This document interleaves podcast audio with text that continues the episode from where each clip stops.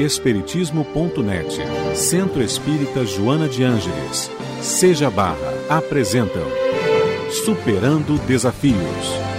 Apresentação e produção, Iraci Campos.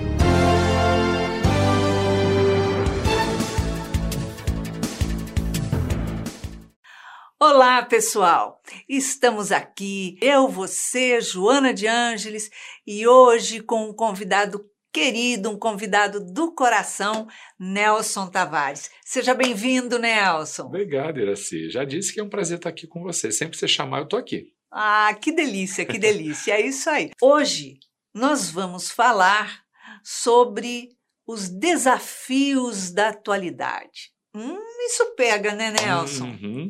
Ainda mais nesses tempos aí de transição, com tudo acontecendo, pandemia, né?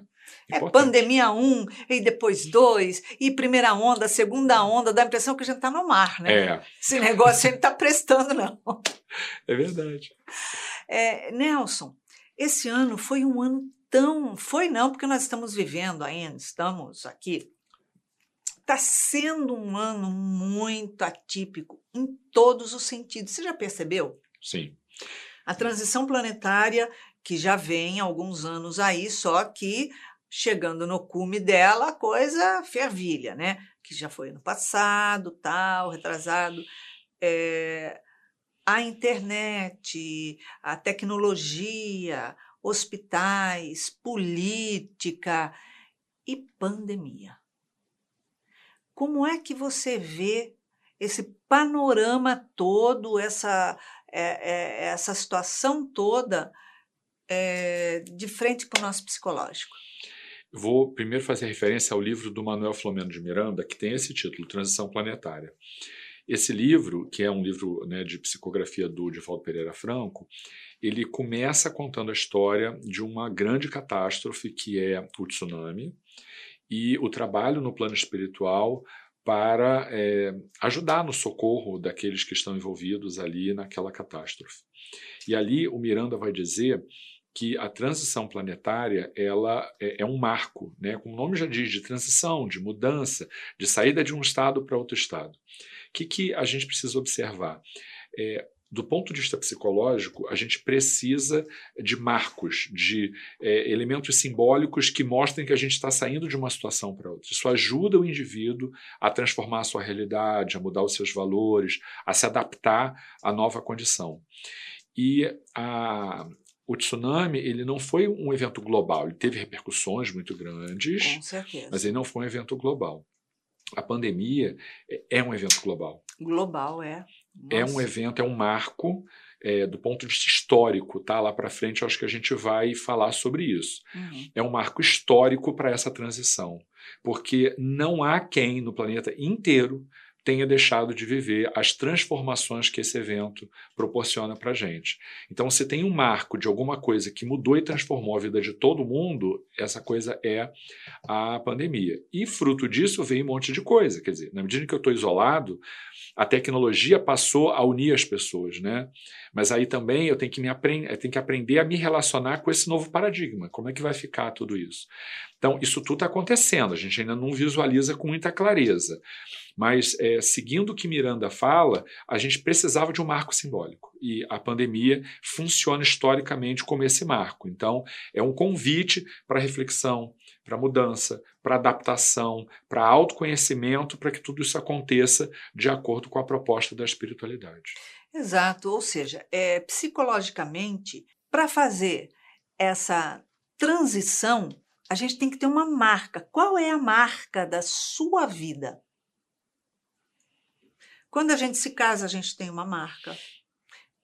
É, é, é simbólico, é forte psicoemocionalmente. Quando a gente é, deixa de ser criança, tem uma marca. A mulher, por exemplo, ela menstrua. Né? O, o homem tem a marca da barba, a voz fica assim, estranha. É, tem uma marca.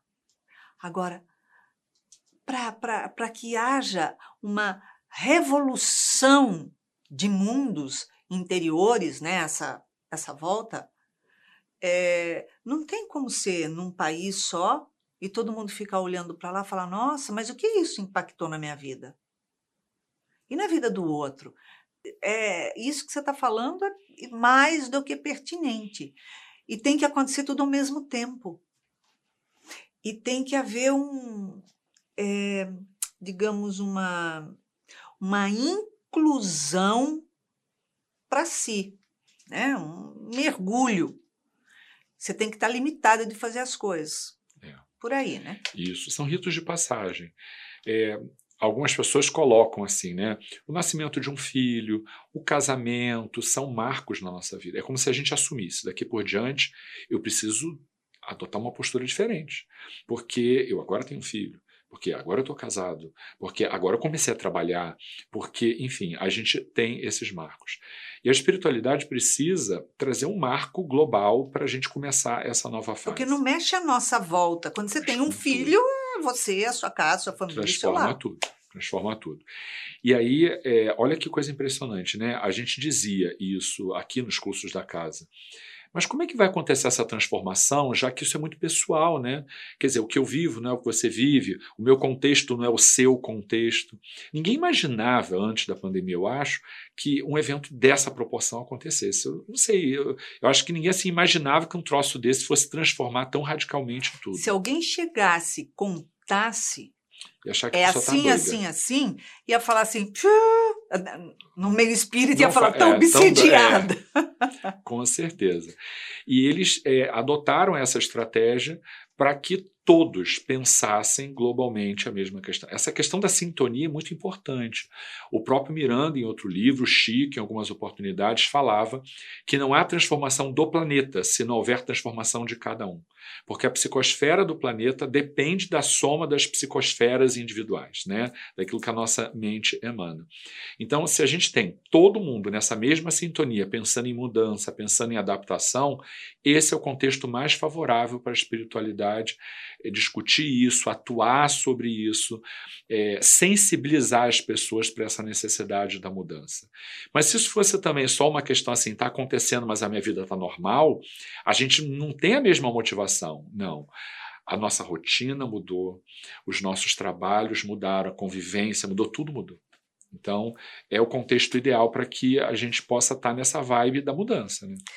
Nessa, nesse, nessa transformação, nesse, nesse momento da mudança, o que, que você acha que foi intimamente, no geral, cada um no seu quadrado, claro, é, o, o, o, a válvula que deu uma sacudida? Então, isso é muito interessante, Iraci, porque é, só para fazer um paralelo, quando a gente está dando uma palestra, é impressionante como algumas coisas que a gente fala é, é recebida por diversas pessoas de forma muito diferente. Uma vez uma pessoa veio me dizer assim: quando foi a mesma data daquela palestra que você fez falando da questão da saúde, da nossa doença, da questão.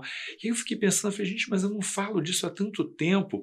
Mas assim, foi uma fala, um exemplo que eu dei ali, a pessoa interpretou que aquilo era tudo sobre aquilo. A palestra inteira tudo. Foi... Ela recebeu tudo voltar, porque aquele era um conflito que ela vivia naquele momento. Né? Uhum. Né? Então, é, é, a mesma coisa agora. É, o evento que está todo mundo vivendo é um evento coletivo e é único. Mas a maneira como a gente significa ou ressignifica essa experiência vai ser completamente diferente. Quem tem problema nos relacionamentos vai trazer essa experiência para ali. Quem tem problema com saúde, está vivendo a morte de um parente, a questão da doença, o medo da doença, vai interpretar, ressignificar essa experiência de uma forma diferente. A espiritualidade tem um mecanismo muito interessante que é acionar na cabeça, no psiquismo do indivíduo, a mesma informação de formas diferentes, trabalhando o conflito, as emoções, o aprendizado da maneira como a pessoa precisa. É, o próprio Miranda, dizendo de novo né, de um exemplo dele, lá na, no evento do tsunami, é, ele falava na língua, cada trabalhador do, do, mundo superior ali falava na sua língua, e todos os demais, porque havia trabalhadores de toda parte do planeta, recebia aquela mensagem dentro da sua língua que não era a que ele falava, e da maneira como precisava. Esse mecanismo acontece também aqui entre encarnados, não do ponto de vista da língua, mas a mesma mensagem é recebida por cada um de acordo com as suas necessidades emocionais. Então, esse gatilho não é o mesmo para todo mundo. Interessante isso, né? Uhum, com certeza. Nós vamos para um pequeno intervalo, um cafezinho gostoso e voltamos já já. Não saia daí! Estamos apresentando Superando Desafios.